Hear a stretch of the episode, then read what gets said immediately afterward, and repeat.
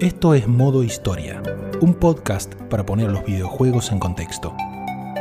Hablaremos del pasado sin nostalgia, de la actualidad sin noticias y tomaremos a los videojuegos como parte del mundo real. Con Guillermo Crespi, Matías Marqués y Juan Becerril. Episodio número 5. Las inversiones inglesas, parte 1.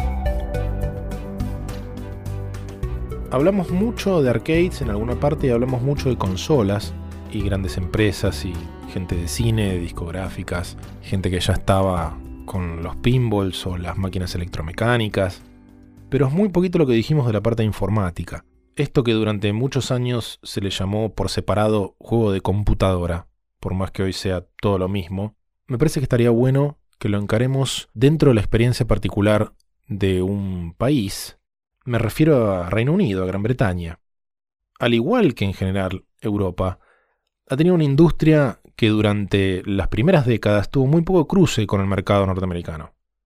Lo que ayudó en buena parte a que se desarrollara su propio ecosistema, por decir así, sus propias plataformas de informática de las cuales vamos a hablar, es que en el momento donde esto empieza a florecer, en los primeros años de los 80, es donde se da este crecimiento brutal y caída brutal en Estados Unidos, lo cual deja a muchos en posición de que no convenía andar expandiéndose por el resto del mundo y colonizando Europa con sus videojuegos. Entonces eso permitió que varios países europeos crearan sus propias plataformas, su propio estilo de juego, sus propias compañías y demás.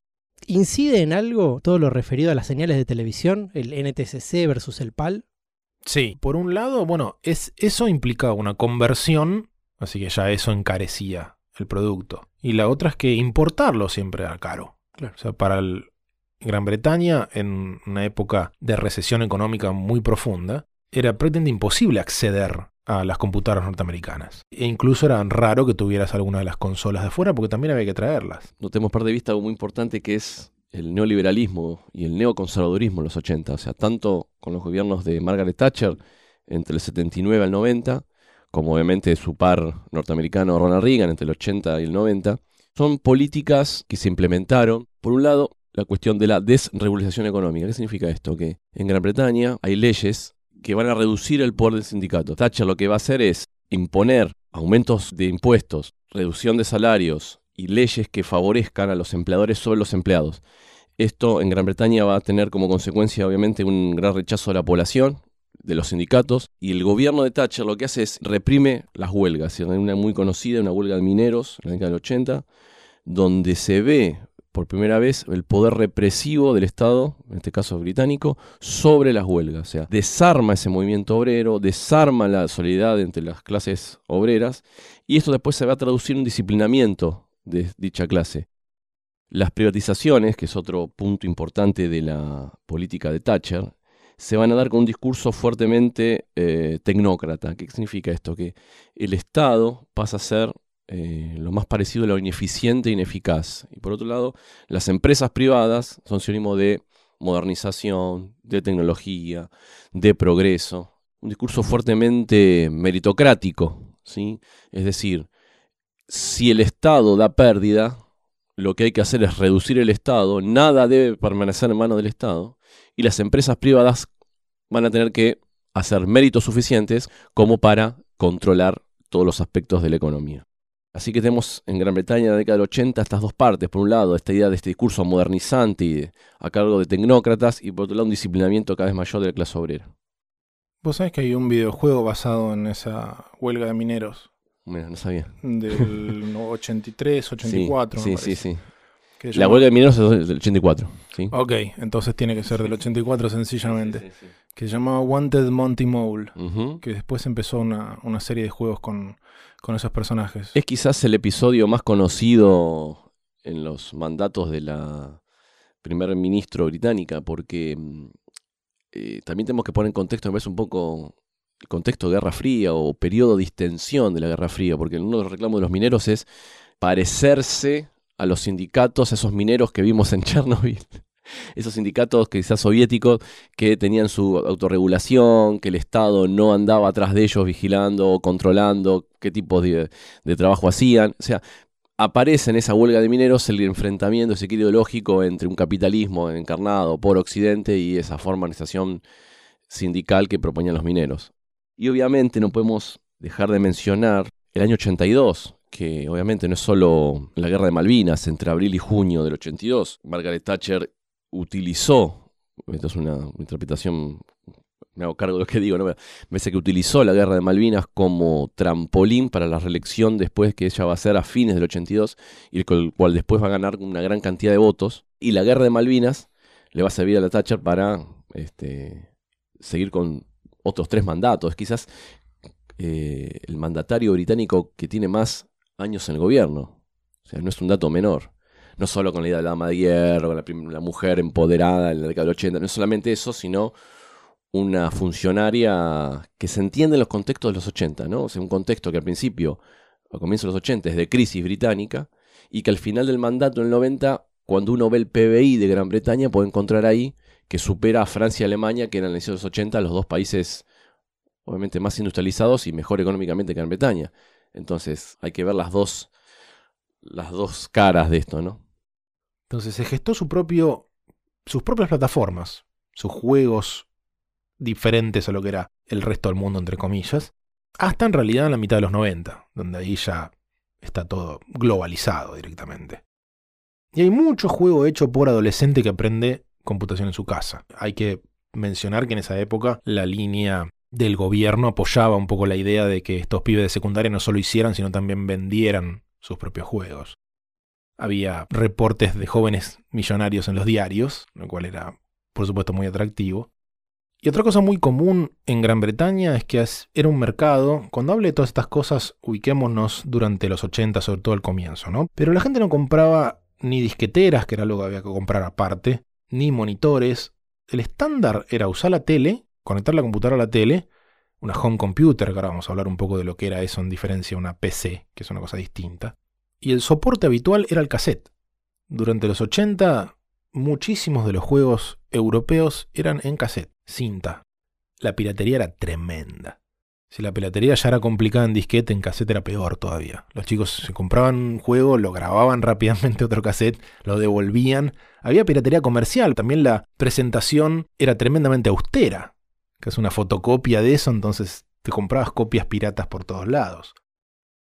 Ya que hablamos de informática y hablamos de Gran Bretaña, no estaría mal mencionar algunas figuras clave de la prehistoria, por decir así, de la informática, porque me parece que sería un poco irresponsable no decir que de esa misma parte del mundo viene Charles Babbage, que era el inventor de la primera computadora mecánica, y un poco de la idea de la computadora digital programable, o quien se considera la primera programadora en la historia, Ada Lovelace, o George Boole, sin el cual no tendríamos el álgebra booleana, que es estas variables que solamente tienen verdadero o falso, o Alan Turing, que es una figura absolutamente clave en la ciencia y la informática, de la inteligencia artificial, y conocido también fuertemente por decodificar mensajes alemanes durante la Segunda Guerra.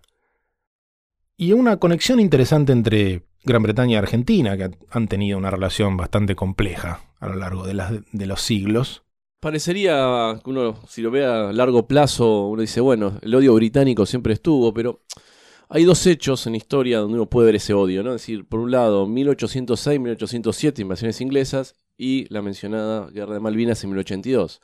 Pero en el medio, de esos años, hay una especie de enamoramiento con Gran Bretaña, quiero decir.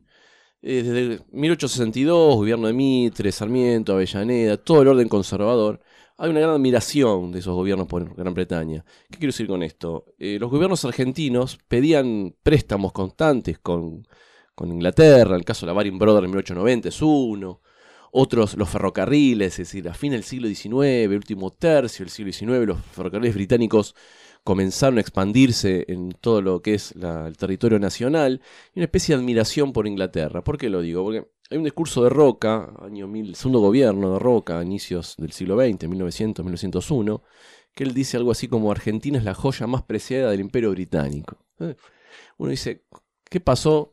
Que entre menos de 100 años, donde hay un, odio visceral con Gran Bretaña, ahora hay una admiración. Y ese odio, a mi entender, o ese rechazo, llamarlo odio, o ese cuestionamiento al poder imperialista británico, eh, se va a acrecentar con un discurso revisionista de la historiografía argentina, década del 30 fundamentalmente, bueno, un- una mención breve, los, los hermanos Irasusta sacan un libro llamado El imperialismo británico en el Río de la Plata, donde cuestionan esa idea británica de todo el tiempo de estar eh, interviniendo en la economía argentina.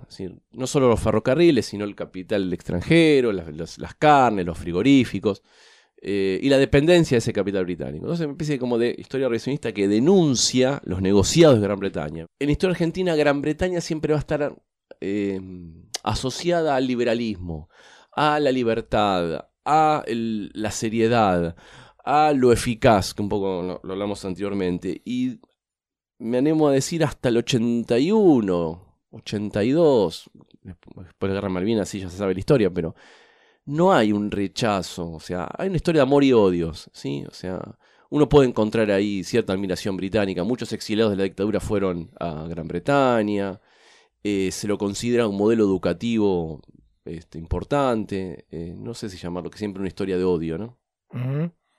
Y después de esto tenemos episodios relativamente menores en comparación, como la mítica mano de Dios. Claro, que viene a redimir este, las injusticias y los hechos desafortunados. Y vendrías a, a- a tener un poco de, de paz a nuestros corazones. Este, que no solo, que no solo con una mano de Dios, sino con el gran gol del, del siglo XX, que todos conocemos con, con, con lujo de detalles. Y que obviamente después fue re- eh, retratado en un gran videojuego de la Commodore 64, que fue el Claro, el Peter Shilton's Humble Maradona. excelente juego. La recreación. es decir, Juego extraño donde uno, no sé si hay otro ejemplo, siempre seguramente debe haber alguno que a uno se le escapa, pero ejemplos de videojuegos de fútbol donde uno es el arquero, yo personalmente es el único que conozco. Eh, actualmente algunos FIFA lo que hacen es eh, recrear esas situaciones. Uno puede controlar arquero, nadie lo elige, obviamente. pero dentro de alguna de algún modo de juego. Sí, sí, sí, el modo carrera, claro, claro, En vez de manejar un jugador de campo, la vista frontal, manejas al arquero. Claro. pero- bueno, el Peter, el Peter Shilton's Humble Maradona que empezaba con una voz este, digitalizada. Peter Shilton, handball Maradona. Eh, en esencia lo que hacías era jugar las situaciones de gol. eh, manejando al, al arquero con, con la pelota, o sea, veías poco menos de la mitad de la cancha, vos manejabas solamente el arquero, por supuesto, la estrella Peter Shilton, y después, eh, y solamente defendías, o sea, de- defendías el arco, básicamente, hacías tu trabajo. Entonces, entre situación y situación de gol, avanzaba el tiempo del partido, entonces vos de pronto, entre una y otra situación que se podía resolver en que la atajabas, o sea, pateaban al arco siempre, la atajabas, entonces decías save, y si no, goal, por supuesto. Pero cuando saltabas a la siguiente situación, capaz que tu equipo había hecho un gol. O sea, era como que iba saltando en el tiempo. Una simulación ahí un poco forzada. Claro, totalmente. Entonces tu trabajo era el trabajo del arquero, lo cual era una cosa. Peter Shilton, hablemos del arquero de Inglaterra hasta 1990, al cual Diego Armando Maradona llamó ese gordito que mandaban al arco. o sea, Bueno, pero ahora retrocediendo en el tiempo y volviendo a la historia de la informática, la conexión que quería mencionar, este, bastante más este, inofensiva que alguna de estas que recién mencionamos, entre Gran Bretaña y Argentina, se da a través de una compañía británica llamada Ferranti. Ferranti fue una de las más antiguas en meterse en informática. La compañía existía desde 1882. En realidad, por una diferencia de muy, muy poquitos meses, la computadora Ferranti Mark I fue el primer modelo de computadora fabricado en masa para venta comercial. Se la entregaron a la Universidad de Manchester en el 51, en febrero. Y ese mismo año hubo un festival cuyo objetivo era demostrar que se iba a superar lo que había sido la Segunda Guerra, que era una cosa que todavía estaba muy latente. Y para eso Ferranti arma una máquina especial para jugar al NIM. ¿Ubicás vos, Juan, el NIM? En realidad el NIM es un tipo de juego, me parece a mí. El NIM consiste en turnarse entre jugadores para eliminar elementos de grupos y tratar de que o uno sea el que termina con el último o el otro termina siendo... Bueno, ese, ese es NIM básicamente. Entonces, uno de los juegos de computadora más antiguos, no el primero, algunos anteriores, se llamaba Nimrod y era una máquina que construyó la gente de Ferranti en 1951, que era una máquina para jugar al NIM directamente, y lo pusieron en esa feria. Y fue una computadora marca Ferranti, la famosísima Clementina, que es una de las primeras computadoras modernas en llegar a Argentina en el año 1960, al pabellón 1 de Ciudad Universitaria, donde en la licitación habían participado varias norteamericanas, había participado IBM, había participado Remington, y lo gana Ferranti. Y la Ferranti Mercury 2 número 18 era el modelo de esta computadora que esencialmente cuando la ponen en marcha al año siguiente, en el año 61, inicia la informática universitaria en el país, de lo cual seguramente después vamos a hablar más adelante. Si hablamos de los años 80, el inicio, básicamente, en cuanto a cuál era la plataforma de videojuegos tradicional, era el, entre comillas, Atari. Si nos vamos al final de los 80, la plataforma grosa era la, entre comillas, Nintendo. O sea, la NES o el Family, como decimos, este, a los clones de la versión original japonesa. Pero en el medio, la pregunta sería, ¿cuáles eran las plataformas principales de videojuegos en tu casa, me refiero, no en el Ars Arcade, durante los 80? La Commodore. Computadoras, Sí. no consolas. Aparece una línea de plataformas que no eran las computadoras caras que había en las oficinas, ni tampoco eran meramente una consola, de hecho se vendían de esa manera. Era comprate una de estas, haces la tarea, anotás las recetas, haces de todo, trabajás, aprendes a programar y además puedes jugar juegos. En la realidad, la mayoría de la gente terminaba jugando juegos y se acabó. Sí, tal vez por el que, el que tenía el tiempo de investigarla y entender qué estaba pasando ahí adentro era un niño o un adolescente. había que ponerle garra. Porque de hecho, básicamente el sistema operativo era al mismo tiempo el lenguaje de programación. Vos prendías la Commodore 64 y tenías el BASIC titilando, esperándote que Sí, sí, digas, sí. bueno, ¿qué querés hacer con esto? ¿Querés Y- programar? ¿Querés cargar un juego? ¿Querés- Y no podías tener que cocinar o ir a trabajar. O mismo cargar un programa o cargar un juego era algo que implicaba acordarte, memorizarte algunos comandos poco amables. Nombramos a Commodore porque la Commodore 64 fue un poco el icono, sobre todo si hablamos de modelos de computadoras, no como lo entendemos hoy un clon que, salvo en una notebook, no se puede hablar de un modelo de computadora. Una notebook o una Apple, por ahí una Mac. Pero si hablamos de modelos, de marcas, de computadoras concretas, es cierto, la Commodore 64 sigue siendo el modelo de computadora más vendido en la historia. Y en Argentina también lo fue, tuvo un impacto enorme. Commodore es una compañía canadiense, con oficinas en muchas partes del mundo, pero quienes inventan un poco esa gama de computadoras son los británicos. Y Commodore se inspira en ellos. Entonces, quienes un poco arrancan esto, tenemos que nombrar algunas figuras clave dentro de la historia de la informática, o la electrónica en general de Gran Bretaña. Y la primera y principal que vamos a mencionar es el amigo Clive Sinclair. Sinclair tenía una imagen pública como una especie de sinónimo de... Era como una especie de Doc Brown, el científico loco que logra llevar lo más adelantado de la tecnología al público a precio ridículamente accesible. En la realidad, el tipo sabía de electrónica, no era de ingeniero. Le interesaba bastante más el precio bajo que la efectividad de sus productos. Tuvo varias complicaciones con el gobierno que tuvo que tomar control de alguna de las compañías de él por las complicaciones financieras del asunto. Pero era una figura pública conocida. Sinclair tenía como dos proyectos concretos que él amaba de todo lo que hizo, porque sacó de todo. Tuvo un montón de empresas distintas, con nombres diferentes. Sacó todo tipo de productos, sacó reloj, pulseras, calculadora electrónica, se mete eventualmente en computadoras. Pero lo que a él más le interesaba era un televisor en miniatura y un auto eléctrico, que lo terminó sacando en el 85. En realidad no era un auto, era como un vehículo para una sola persona, dos ruedas atrás, una rueda adelante, ibas medio acostado, no tenía techo, pero funcionaba en forma eléctrica, batería.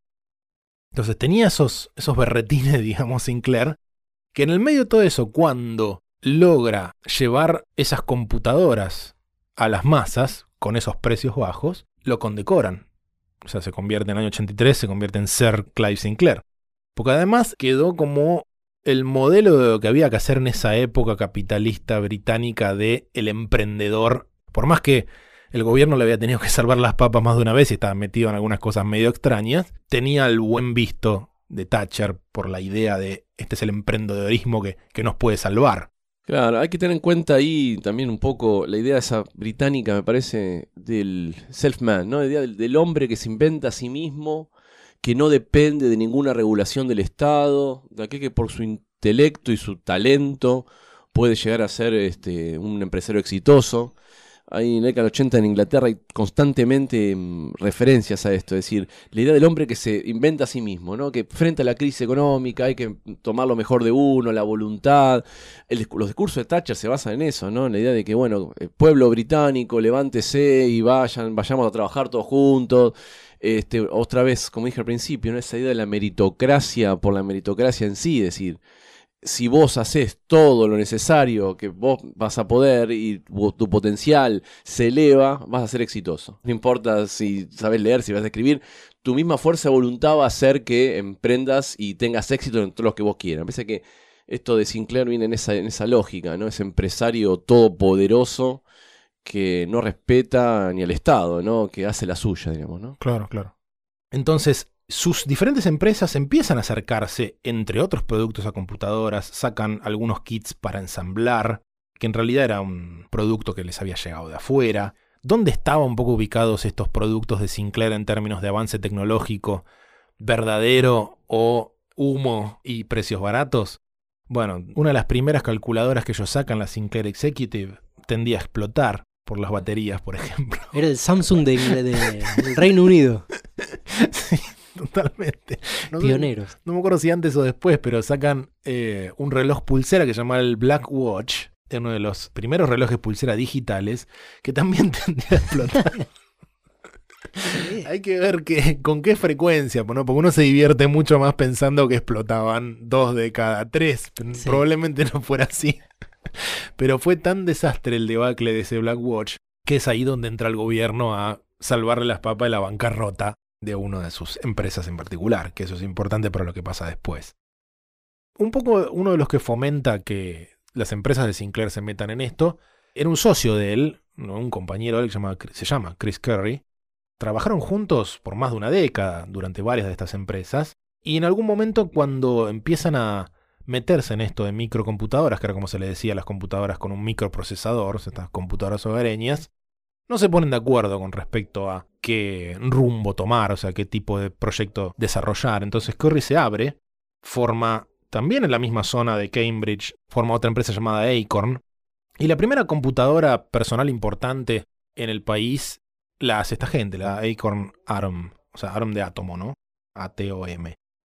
Entonces, a partir de eso es que Sinclair, muy poquito después, de cualquier manera, en el año 80, sale con una de estas computadoras llamada Sinclair ZX80, o sea ZX80, que igual que la, la de su competidor que había sido su socio, se vendía o como un kit para ensamblar o una versión ya completamente cerrada, pero salía una fracción de lo que salían las máquinas importadas. Incluso una de las más baratas, como la TRS-80, que era de Radio Shack norteamericana, en Estados Unidos salía cerca de 600 dólares. Ahora no recuerdo, fui revisando un poco la diferencia entre la libra y, el dólar, no era una diferencia tan gigantesca, pero las de Sinclair salían entre 80 y 100 libras, y la TRS salía a 600 dólares, que era una de las más baratas. Importar eso era una locura.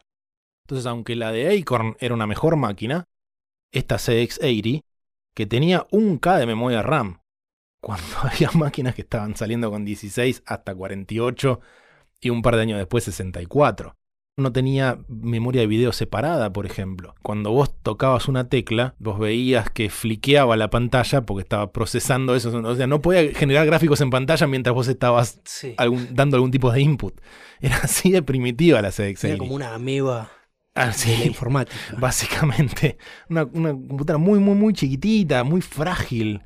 Y sin embargo era baratísimo. Es una computadora, la puedo tener en mi casa. Mucho no puedo hacer con esto. Inmediatamente el año siguiente ya sale la CDX81 un poquito mejor. Vende muchísimo más. Ya llega un millón y medio de, máquinas vendidas.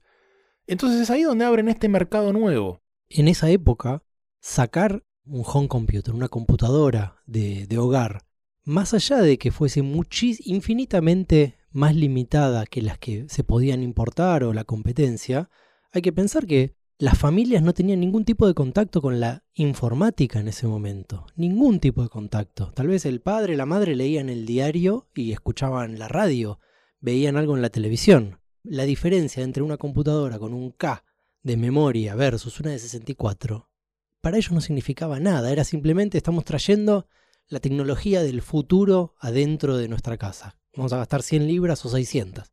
Y en un momento clave del país donde había una idea que se ha repetido mucho, que es esto es el futuro, el futuro es la informática, hasta ahí tenían razón, por supuesto, pero por ahí la, la forma particular que cobraba esto era que el futuro es la programación. También tenían bastante razón en algún Sí, nivel. ¿Cierto? Pero la idea era, tenemos que enseñar a los chicos a programar como si eso fuera sinónimo de saber usar la computadora. Es ahí por ahí la- el error, digamos. Si se puede, de- eventualmente las computadoras se hacen fáciles o accesibles de usar sin necesidad de ser programador.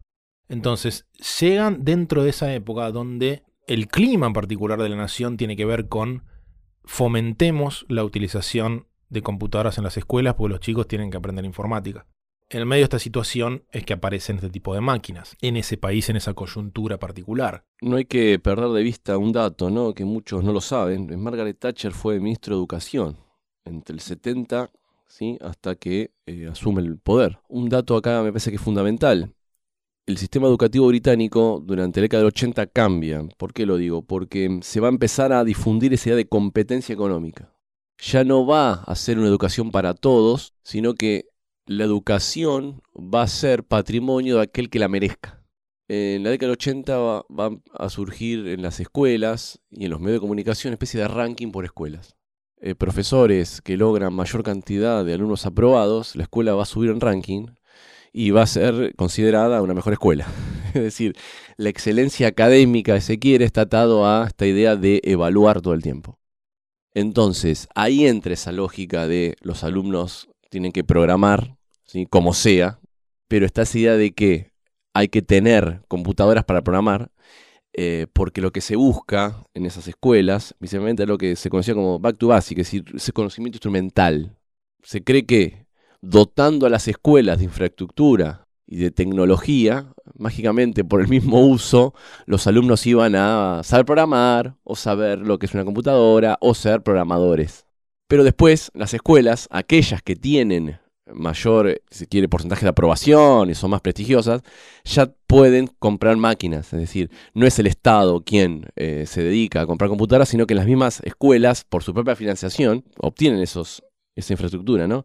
Y además es importante esta idea que un poco le hablamos al principio, la idea de la efectividad y eficacia, ¿no? La idea que el, el individuo es en tanto consumidor de la educación. Es un consum- consumismo también llevado a la educación. O sea, las escuelas no brindan, eh, no dan clases, o sea, el, alumno no aprende, sino que consume. Eso aparece en muchos textos eh, que cuestionan un poco esa reforma que hizo Thatcher en las escuelas. ¿sí? Es decir, es, es un cambio de paradigma, porque no es solo, bueno, ahora hay más computadoras, sino que hay un discurso fuertemente meritocrático y neoliberal, ¿no? Lo que abre Sinclair entonces es un mercado diferente, por eso le decimos home computers y no PC. Vamos a delinear un poquito rápido la, la diferencia. En el año 81 sale la IBM PC, que ese es el nombre, en realidad se llama 5150, pero es el nombre concreto de ese modelo con el cual IBM, que era veterano de la informática, IBM existe desde el principio del siglo XX, y se dedicaba a las gigantescas mainframes que estaban en las empresas, en los laboratorios y demás, decide meterse en las computadoras personales. Entonces le dice PC. No es una terminología que ellos inventan, no son los primeros. Pero gracias a que ellos le llaman IBM PC, se le empieza a decir PC a la computadora de tu casa normal. Ahora, eso era en realidad de alta gama. La IBM PC no salía lo suficientemente barata o era lo suficientemente versátil como para que justificara que él la tuviera en su casa si no fuera un profesional con mucho dinero o lo que más sucedía, que fuera en empresas o negocios que empezaran a desprenderse de tener una terminal conectada en forma remota a una mainframe y directamente reemplazar esas terminales con computadoras concretos como conocemos hoy. Ahora, ese es el mercado de las PC. Estamos hablando de 1.500 dólares para arriba.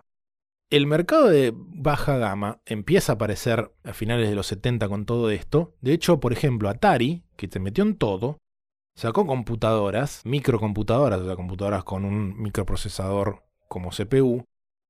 Y en el año 79 saca dos modelos, la 400 y la 800. Y ahí ya tenías como baja gama y alta gama. La misma línea de máquinas, pero esta es mucho más sencilla, 4 KB, esta tiene 8 KB de memoria, esto es más caro, esto es mejor. Esto lo terminan de profundizar en Gran Bretaña. Aparecen estas máquinas que eran tan pero tan primitivas que a esa parte de baja gama se le empieza a decir home computer. La home computer termina siendo esto que visualmente es esencialmente la máquina que es al mismo tiempo el teclado. Mm. O sea que vos no es que tenés el CPU por un lado, sino que el mismo teclado es el CPU. Sí. Eso es una home computer. Tenían entre, bueno, un KB, tan versátil como de un KB a 64, cosas parecidas. Venían con BASIC normalmente preinstalado en memoria. Lo conectabas a la tele, no era obligatorio que tuvieras un monitor. Y era barato. Entonces, esto lo arrancan ahí en Gran Bretaña, por más que teníamos los ejemplos del Atari y demás que seguían siendo más caros y, mucho mejor. Las máquinas de Atari eran gráficamente muy avanzadas para la época. Y ese es el mercado que atrae a Commodore. Cuando Jack Tramiel, el capo de Commodore, está visitando Londres en esta misma época, porque tenían oficina ahí y demás, se entera de esta máquina, esta CX80, y dice hay que hacer esto. Entonces de ahí viene lo que eventualmente es la Commodore VIC-20, que es la anterior a la Commodore 64. Todo esto en estos breve- ese brevísimo lapso entre el 80 y el 82. Y algo muy interesante que surge, es muy de la época, con respecto a esta cuestión de los chicos tienen que aprender a programar, es que en el medio de todo esto se mete la BBC.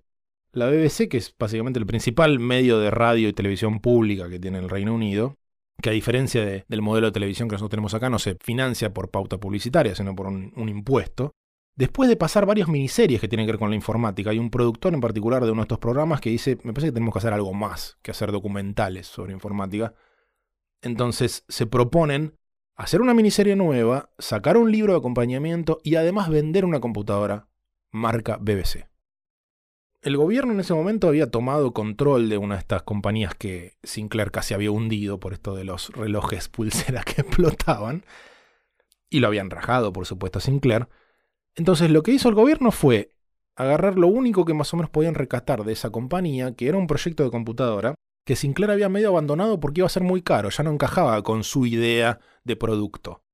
Esto va a competir con la Apple II, que sale 1.500 dólares. No, a mí me interesa. Si no es menos de 100 libras, no es producto Sinclair. Entonces tomaron ese proyecto que se llamaba New Brain, cerraron esa compañía, le pasaron ese proyecto a otro, el gobierno. Entonces con la idea de esto puede ser la computadora de la BBC. En realidad, lo que hicieron fue una especie. Inventaron una licitación. O sea, inventaron una licitación que curiosamente tenía todas las especificaciones de esa computadora. no hicieron ningún tipo de ruido, o sea, no se, no se publicitó nada, o sea, todo por zurda.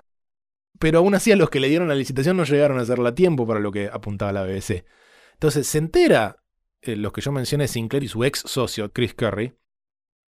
Chris Curry se entera de todo esto, se da cuenta de que hubo algo raro en el medio habla con Sinclair, porque todavía no se llevaban muy bien, pero se seguían hablando, y le mandan juntos una carta a la BBC. Y la BBC solamente le, con- le responde a Curry, no responde a Sinclair, porque medio que no lo querían ahí muy cerca.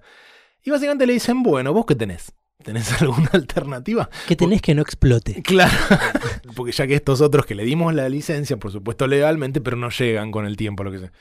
Bueno, estaban desarrollando otra máquina, los de Acorn, la gente de, de Curry.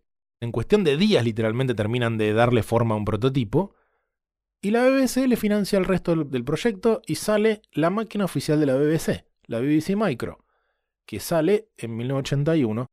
Y era la computadora del Estado. O sea, la computadora oficial del Estado. La BBC Micro era la computadora que vos tenías en la escuela, en Gran Bretaña. Según los reportes, 80 o 90% de las escuelas del territorio tenían esta máquina. Ahora, en tu casa no, era muy cara. No era Sinclair, era BBC. Tenía la, en realidad era, era de Acorn, pero bueno, le habían puesto el, el sello de la BBC. Y no se la tenían que vender al consumidor. No, no apuntaba tanto a eso. Con lo cual no estaban tan preocupados de que sea lo más barato del mercado. Totalmente. Sí, no, apuntaba a otra parte del mercado. Ni hablar que a Sinclair mucho no le gustó todo esto. O sea, estaba furioso por lo raro de la adjudicación, porque el precio no- de la máquina no se condecía con lo que supuestamente tenía que ser accesible, y porque se lo habían dado a su ex socio. Esto ha sido Modo Historia, un podcast acerca de la historia de los videojuegos. pueden escribirnos a nuestro mail modohistoriapodcast.gmail.com o también contactarnos a través de Facebook, Instagram o Twitter bajo el nombre Modo Historia Pod. Modo Historia POD todo junto. Esperamos sus comentarios y sugerencias de temas para próximos episodios. Este episodio ha sido grabado en los estudios de Radio Emergente, elemergente.com.ar.